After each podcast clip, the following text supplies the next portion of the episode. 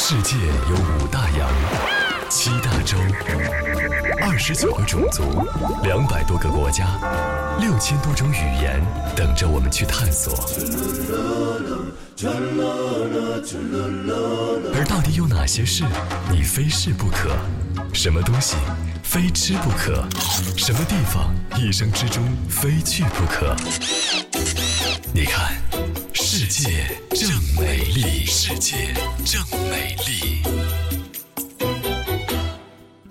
你订的就是这个洞窟酒店，对我订的就是叫旅行者洞窟酒店，是网上非常强烈推荐的一家酒店。这个酒店为什么强烈推荐？我特别想听。它位置特别好，嗯它等于是在一个小镇的边缘，然后还嗯比较高的地方，嗯然后它的。就是它的房间不是说像普通的酒店那样可能一字排开的，它是一层一层的，就是顺着楼梯来，可能下三四节楼梯有一啊个房间，再下三四节楼梯又有一个房间。我我能理解，就是还是像我们那个楼房一样的，只不过是洞窟的，就是是相当于一层一层能排起来的它。完全是开放的，嗯就是每一个每一个酒店每一个房间，你打开门就能看到小镇的全景，就是这样的摇摇动的，就是对摇动 陕北那摇动，对对对所有的所有的不是全都是对着这个对对开阔的那个地，方吗，就是有点那种感觉。因为它是在一面山的一个相当于一个剖面上对，是的，拉出来是的那种。嗯然后我们特别幸运，我们给的钱并不贵，一嗯百零八欧元，嗯，两个晚上一个标准间，那还行哎。，对，就等于五十四欧一晚。嗯。然后，而且因为是淡季，所以我们拿到了最高点的一个房间，嗯。就是景观是最好的，嗯。一打开门就是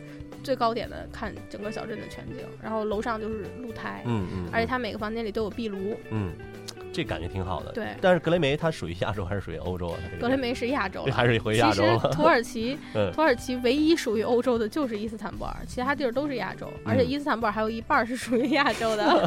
对，所以说你当已经定好这个行程，比如说到了格莱梅，已经住了这个酒店，那估计这一天的时间也就差不多了，是吧？这天还好，因为嗯我们早上飞得早嘛，嗯然后到了内夫谢希尔以后，酒店派车来接我们，嗯我们开到格雷梅小镇大概二十到三十分钟，嗯这样的话到了格雷梅大概可能中午十一点、十一二点那的样子，还挺早的对，嗯还行。然后我们就赶紧 check in 完了以后把东西放下，然后我们俩就说那得具定具体行程吧，因为具体行程还没定。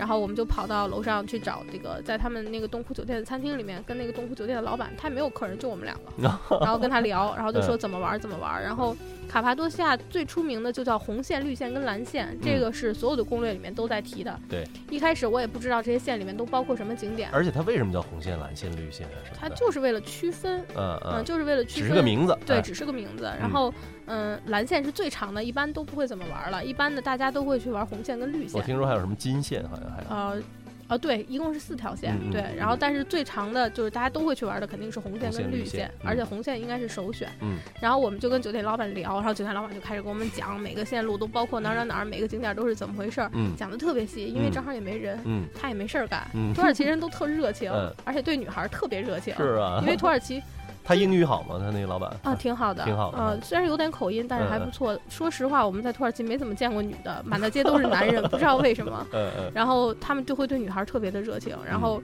就给你讲，讲完了以后，我们定的具体的行程就是当天下午我们要去玫瑰谷。嗯玫瑰谷就是出名是因为它整个呃那个它是一个大岩石，然后都是红色的，嗯看起来就像玫瑰的颜色，尤其是在夕阳下非常漂亮。对。然后呢，第二天我们是要坐热气球，然后加绿线。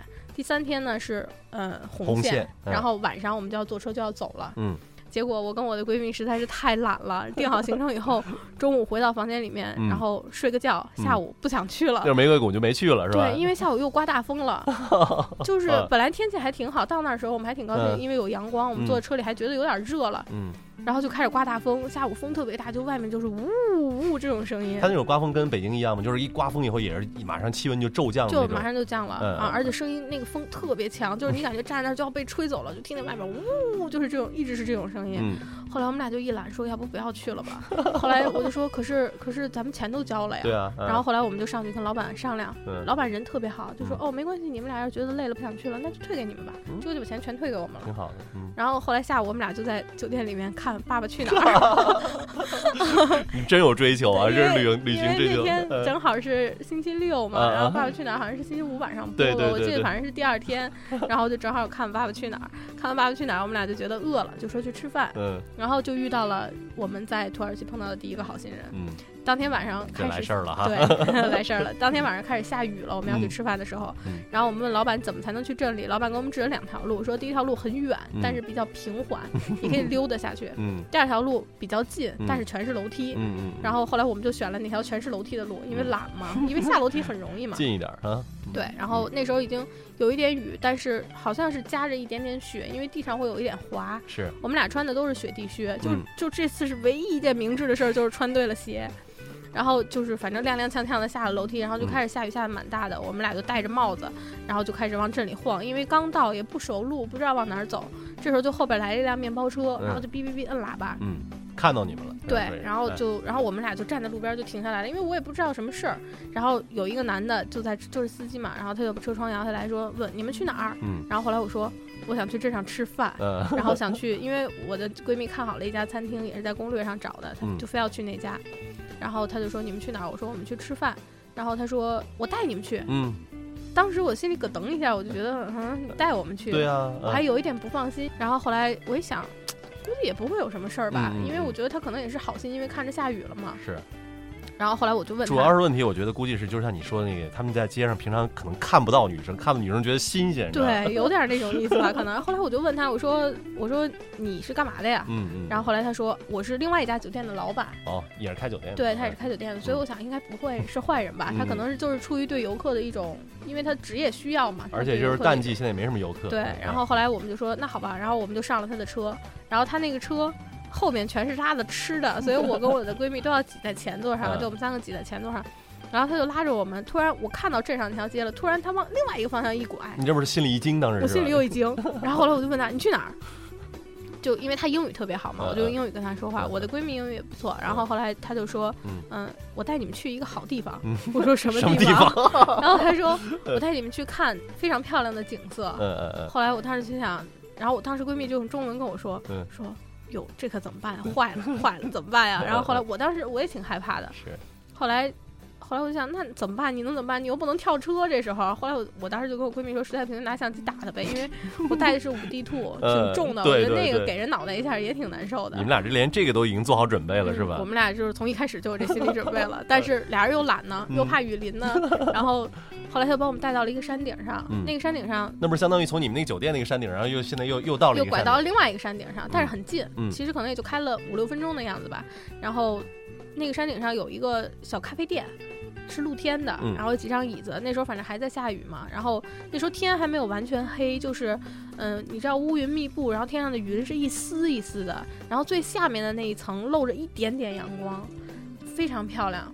然后到了那儿以后，我们俩就被景色惊呆了，然后就说：“哇，这儿好漂亮啊！”那时候啥都忘了。对啥都忘了。然后后来他就跟他，他就跟我们说，说我到这儿来找我的一个朋友，嗯我从他那儿拿一点东西，然后我马上送你们去吃饭。他特别诚恳，所以我们当时就信了。说他说你们俩自己走走，先照照相吧。对，我们俩就下车了，然后他也没有跟着我等于。他先把他自己的事儿先办完去。对哎，然后后来我们俩就下车，就开始在那儿，哎呀哇，好漂亮，然后就开始照相，拿着、嗯啊。最毁的是，当时那个五 D 兔没带三脚架，哦就是照不到，就只能拿手机照。对，然后照了几张，然后后来他就看我们俩照的特别高兴，然后还说我帮你们照合影什么的，嗯然后就一直帮我们照合影。反正后来我发现，呃，这是个好人。对。后来他还问我，日久见人心。对，过了过了十五分钟，我们就觉得这是个好人。然后他就问我说：“你们英语为什么这么好？”后来我就跟他讲，我说：“因为我我以前在国外念过书。”对。然后他就说：“啊，我就喜欢英语好的女孩。”然后就开始跟我们俩聊的还挺开心的。后来聊完了以后，就问我们：“你们玩够了吗？”嗯啊，说这个地方一般的游客不会来，因为游客那个路其实你让他走上来是不现实的，因为很陡。有个车，所以说还是方对，便多了。所以说嗯游客大车也上不来，那个路很窄嘛。是。所以可能只有当地人带你，你才会来到这样的地方。这是给我的第一个惊喜，我就嗯觉得我来了一个当就是旅游者一般自己来不到的地方。真的是来了一个接地气的地儿。对对，然后后来就看完了以后，他问说：“你们俩玩够玩够了，我送你们去吃饭。”然后他就把我们带到我们确实是我们想要去的那家餐厅。啊，就是你那那闺蜜想去的那家。嗯，那个餐厅的名字现在我不太记得了，然后但是它很扎眼，它是在这个小镇的正中央。然后是一家在二楼的餐厅，嗯然后它平时是露台是开放的，所以露台上的景色非常好，因为从露台上可以看到玫瑰谷。嗯，但是那天晚上下雨，天气不好。对哎，然后露台就关了，我们就只好在屋里面吃。然后这就是我们吃到的土耳其的，就是第一顿土耳其的美食，叫瓦罐儿瓦罐儿牛肉。瓦罐牛肉，对，瓦罐牛肉。这个有什么特点？这个瓦罐牛肉，它像我们那个吃过特别想了对解。瓦罐儿，嗯，瓦罐儿它就像两个杯子扣在一起，嗯，两个低脚杯扣在一起，它端出来的时候就是完全扣死的。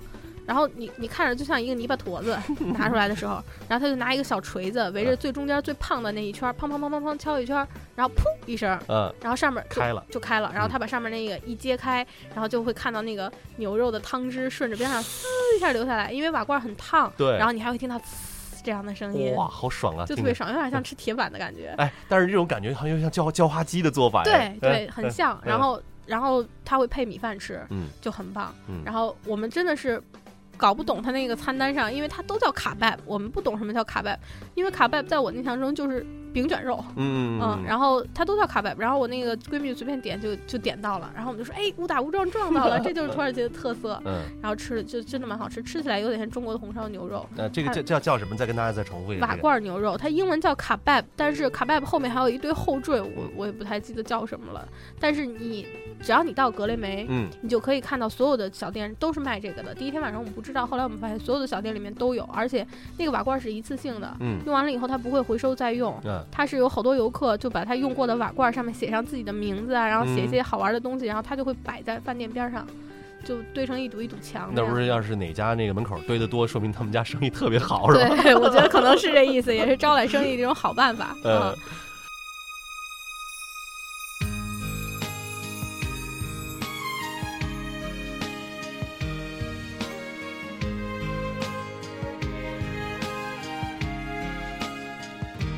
贪恋着你的风景，诱惑着你的神秘，埋葬了我的爱情，忧郁蓝色土耳其，紧跟随着我的志气，逃避着我的宿命，徘徊在你的淡淡哀愁灰色眼眸里，我愿相信。爱有奇迹，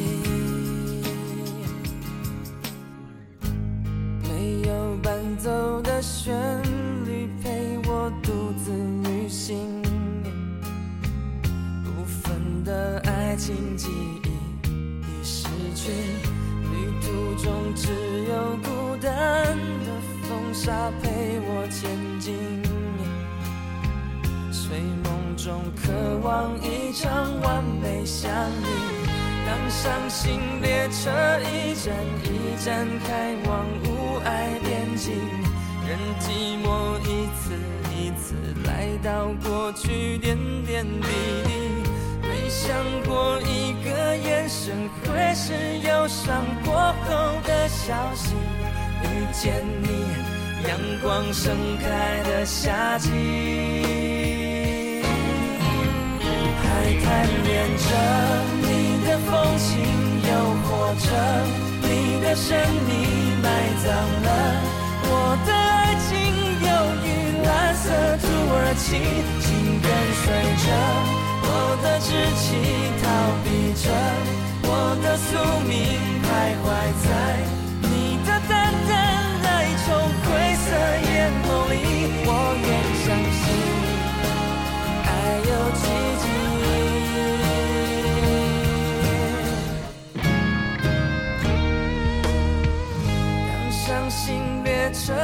一站一站开往无爱边境，任寂寞一次一次来到过去点点滴滴。没想过一个眼神会是忧伤过后的消息，遇见你，阳光盛开的夏季。还贪恋着你的风情，诱惑着的生命，埋葬了我的爱情，忧郁蓝色土耳其，紧跟随着。我的志气，逃避着我的宿命，徘徊在你的淡淡哀愁灰色眼眸